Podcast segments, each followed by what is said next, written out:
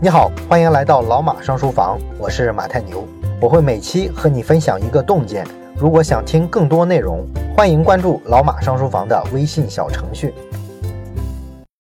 我们接着讲一往无前。那么上回书啊，我们说到小米呢从短暂的巅峰期啊跌落下来，雷军呢为此是痛定思痛啊，决心呢进行改革。那么这就涉及到一个最关键也最棘手的问题，那就是要不要直接更换手机硬件团队的负责人。换将，而且换的是合伙人级别的。那么这样的难题呢，属于创始人的专属问题啊，没有人啊能够替雷军去解答、去做这个决定。客观来说呢，手机部门的问题啊，其实由来已久。自从这个硬件部门成立以来啊，它就一直非常强势，在小米公司内部呢自成一派，并且呢占据着最主要的话语权啊，它就像一座孤岛一样，其他部门的人呢很难跟他沟通。其实呢，在小米进行第一次融资的时候啊，当时晨星资本的刘琴。就提醒过创始团队有这个问题存在的可能性。啊。他说呢，小米的团队成员来自五湖四海啊，有硬件背景，也有软件背景，一定会存在不同行业的文化之间的冲突。而如何解决这些冲突呢？就是对这个公司的一个特别大的挑战。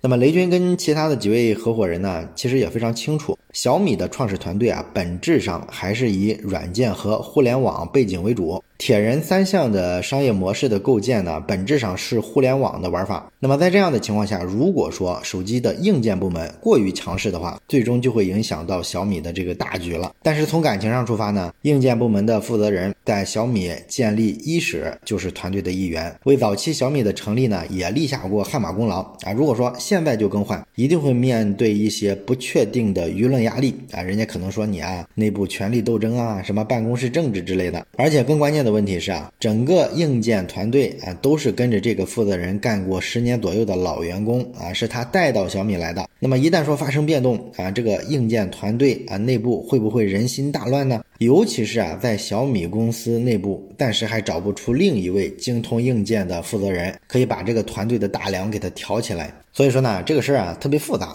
那么一往无前这本书呢，在说这件事儿的时候啊，一直用的是硬件部门的负责人啊这个称呼啊，没有点名是谁，应该是为了给这位创始人啊保留一些面子。但是呢，其实世界人民都知道啊，小米硬件的负责人啊一开始就是周光平。那么这会儿呢，关于周光平的去留的问题，雷军呢还非常的犹豫。但是之后发生的一件事呢，让雷军下定了决心要把周光平换掉。这件事呢，就是小米的供应链部门的副总裁得罪了小米最重要的供应商三星。三星呢，决定不再给小米供应屏幕了。这个事儿的起因是什么呢？起因就是在一次跟供应商的交流会上，因为这个供货和成本的问题。小米手机供应链部门的某个负责人啊，对三星中国的高管呢出言不逊，导致双方呢出现了巨大的冲突。那么在此之后呢，三星跟小米啊这个屏幕合作就终止了，三星不再卖给小米屏幕。那么在屏幕领域呢，当时京东方啊还没有今天这种地位，三星呢当时还是绝对的王者啊，尤其是它的这个曲面屏的技术是绝对的垄断地位，市场占有率呢一度达到百分之九十九。那么小米的这个 Note 二的旗舰手机呢，设计之初就是想用曲面屏啊，所以说呢，当时啊可以选择的供应商除了三星之外啊，几乎没有替代方案。于是呢，断供屏幕就让小米遭遇了公司成立以来最大的供应链危机。小米 Note 二呢，因此啊，整整延迟了接近一年的时间。那么这件事呢，就让雷军彻底的愤怒了。供应链呢是小米手机硬件部门主抓的核心工作之一，周光平呢确实是这方面的专家。那么雷军呢也给了他足够的自主权啊，但是结果呢，居然导致整个硬件部门在小米内部呢越来越强势，天天横着走啊，甚至把这种傲娇的情绪带到了对外合作上。啊，居然把三星这么重要的供应链关系都搞砸了。那么雷军呢，就痛定思痛啊，一方面呢要极力的去补救啊，怎么补救呢？就是到处装孙子呗。他亲自飞到深圳去给那位被得罪的三星中国区的高管赔罪，然后呢还联系了手机行业四位重量级的大佬啊，让他们啊帮着打打圆场，说一说情。最后呢还亲自飞到了韩国好几次，到三星总部去啊道歉。那么经过几个月的努力，最终呢三星公司才勉强同意。在两年之后恢复给小米供货啊。那为什么是两年之后才恢复呢？因为小米被三星剔除出去供应链的这段时间里，已经有大量的手机厂商的订单啊，把小米原来的这个位置啊给取代了。所以呢，三星两年之内的产能都安排满了啊，小米要跟人家合作，就只能在两年之后啊去排队了。哎，这事儿呢就是整的这么费劲啊，可见呢小米硬件部门啊把这个供应商啊得罪到什么程度。那么在亲自恢复了供应链关系之外啊，另一方面呢，雷军就下决心对人事进行开刀了。啊。当然呢，这个事儿呢，雷军啊其实没有那么雷厉风行，让雷军下定决心的还有一个导火索事件。啊，这个导火索事件呢，就是二零一六年的五月份，在一次高管的例会上，小米历史上第一次，也是唯一一次面对面的激烈的发生了冲突。当时呢，小米五这个旗舰手机呢，销量压力非常大，手机硬件部门的负责人周光平呢，就在会上公开指责黎万强领导的市场部啊，他认为呢，就是你们市场部营销不力啊，才导致啊小米五的销售啊没有达到预期。这个呢，就把黎万强激怒了。本来呢，其他部门啊对特别强势的硬件部门积怨已久，这时候呢，他又开始公开指责别人，那别人肯定就反击啊。李万强呢就开始站起来指责啊，说要不是你们手机硬件部门得罪供应商，导致咱们这个手机产能不足啊，没有货，其他品牌能趁虚而入，占了我们的市场份额，这个说到底不还是你们的问题啊？所以呢，俩人就你一句我一句，在这个会议上掐起来了。那么，在小米创立五年多以来，雷军呢，这是第一次没把例会开完就走出了会议室。走出会议室的那一刻，他就做了一个重大的决定啊，要让这个硬件部门换人了。所以呢，在二零一六年的五月十五号，雷军召开了创始人的内部会议，大家投票表决呢，一致通过了撤换手机硬件部门负责人的决定。然后第二天呢，小米就对外宣布，周光平博士将担任小米的首席科学家，不再负责手机部的管理工作了。小米手机部门将由雷军亲自主抓，而雷军呢亲自负责手机业务啊，其实也是一个无奈之举，因为我们前面说了，当时在小米公司内部啊，除了周光平之外，确实找不出合适的人选来管这个供应链，管这个硬件。那么雷军呢自己虽然是一个电子产品的发烧友，但是他的专业背景是软件，是互联网，啊而手机呢几乎是世界上最复杂的消费电子产品，但它的研发、它的供应链的复杂程度都是远非外人所能想象的。这也是为什么拖到现在他们才换掉周光平。但是呢，做出这个决定之后啊，雷军呢就没有别的选择了。他首先需要做的就是取得硬件团队的信任。咱们前面呢也交代了，毕竟很多人呢都是周光平带过来的老兵。那么对这个团队来说呢，雷军是一个外行，也是一个外人。那他怎么取得信任呢？接管手机硬件部门的第一天，雷军就在内部会议上宣布，从今天开始，手机硬件部门的第二次创业就开始了。过去的成绩啊，那都是过去了。过去的错误呢，我们也不再提。从今天我们重新开始，在我这里呢，大家不需要站队啊，只需要重新开始。那么接手手机硬件部门以来呢，雷军亲手和手机部门的两百多名同事进行了一对一的谈话，迅速的增进了对每一个人的了解啊，熟悉团队的运作方式。越了解他就越后怕啊，因为这个团队啊在管理跟分工上啊是一团混乱，工作流程极不完善啊，经常这个手机出了问题啊，追责的时候啊，你都不知道该追责到哪个部门，这个事儿就把雷军吓了一跳。原来小米过去五年就是在这样的团队支撑下狂飙突进的，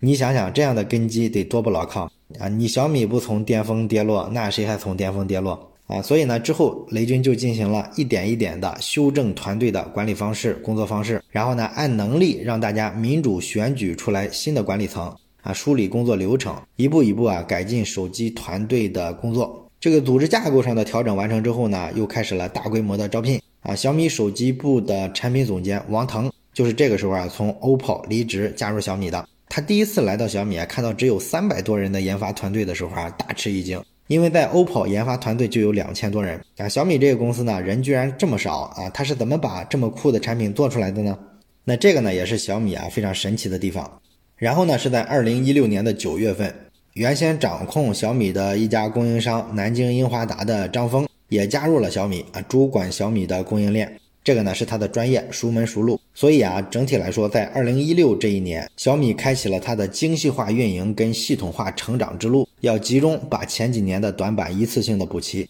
那么，为了达成这个目标呢，这一年也成了雷军在创立小米之后工作最辛苦的一段时间啊，至少有五十个人啊要直接向他汇报啊，所以说呢，每天的工作就跟赶集一样，一天至少要开十五到二十个会，凌晨两三点下班是家常便饭。开完一天的会之后呢，经常啊整个腰杆都直不起来了。那么幸运的是呢，小米虽然手机部门在二零一五年以后暴露出很多问题，但是其他领域啊也走对了很多路啊。你比如说国际业务板块崛起了，今天的小米呢，国际业务收入占公司全年收入啊接近一半了。这是小米能够重回巅峰的一个非常非常核心的基础。那么当年国际业务是怎么开拓的呢？其实也是从危机里边拓展出来的。二零一五年的四月份呢，雷军在给这个国际部门开会的时候，发现调拨到印度的小米手机四代似乎呢出货的流速特别的慢啊。结果呢一看销售数据啊，所有人都吓哭了。印度市场居然囤积了五十万部手机库存，消化不了。那么你按照每部手机两千块钱的成本计算，这个库存价值总额就是十亿人民币啊！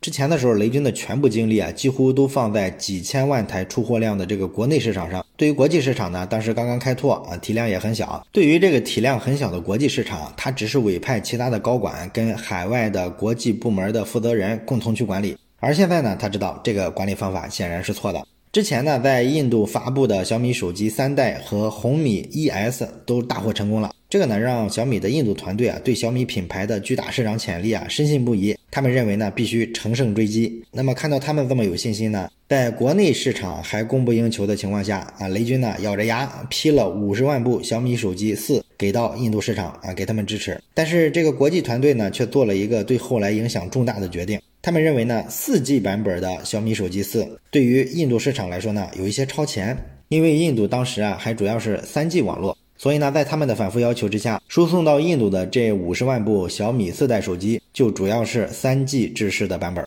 而这个决策呢，事后证明是一个巨大的错误，因为实际上印度人啊也不希望买一个一两年之后啊就可能会被淘汰的产品。那么雷军发现这个问题的时候呢，小米手机四在印度市场上的出货速度啊，大概是每周出货几千部，而这个状态呢，竟然持续了两三个月的时间了。要是按照这个速度计算的话，你要把这五十万部的库存消化完，怎么得花好几年的时间？显然，对于手机这种消费产品来说，这是不可能的。手机就特别像海鲜，过期了之后是不值钱的，你要卖的慢了，根本就没戏。而且呢，你说把这个印度市场上的五十万部手机再调回到国内销售，可能吗？几乎也不可能，因为国内三 G 换四 G 的这个换机潮已经过去了。那么这种情况下，雷军就不得不临时从公司的战略合作部门调遣了一个叫宋涛的年轻人。这个人呢，之前在华为是处理国际业务的，由他呢全权去处理这一场灾难。那么宋涛呢，知道在这个紧急的情况下，小米肯定没有时间去打地面战啊。所谓的地面战呢，就是非常扎实的打法，比如说一个国家一个地区建一个分公司或者是代表处，然后慢慢培训，慢慢摸索打法啊，这样肯定是来不及的。目前解决这个库存的唯一办法，应该就是把小米手机四销售到其他的。这个网络比较落后的地区，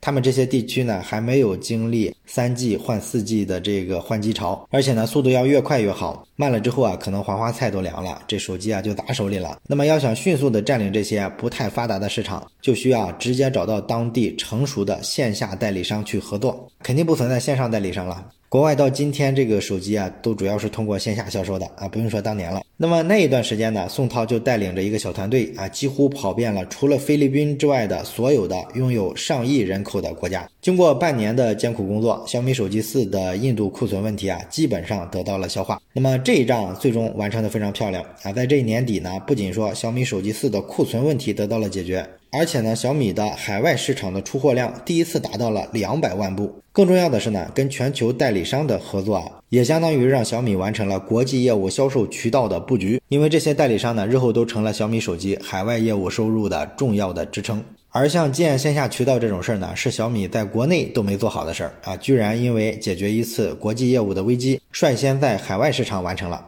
小米呢，也算是因祸得福，也为日后小米国际部的崛起奠定了基础。那么小米在国内线下市场的渠道要怎么去开拓呢？整个手机市场的格局又通过哪些手段实现强势逆袭的呢？关于这部分呢，我们下期啊接着聊。最后说一件事儿，咱们节目啊最近拉了一个微信群，如果你有什么话题想直接跟我或者是跟其他的听友朋友啊交流讨论的话，可以加一下这个群。加群的方法呢，就是先找到老马上书房的微信公众号，然后在底部菜单栏上有加群两个字，点击之后啊就会弹出二维码，扫码就可以进群了。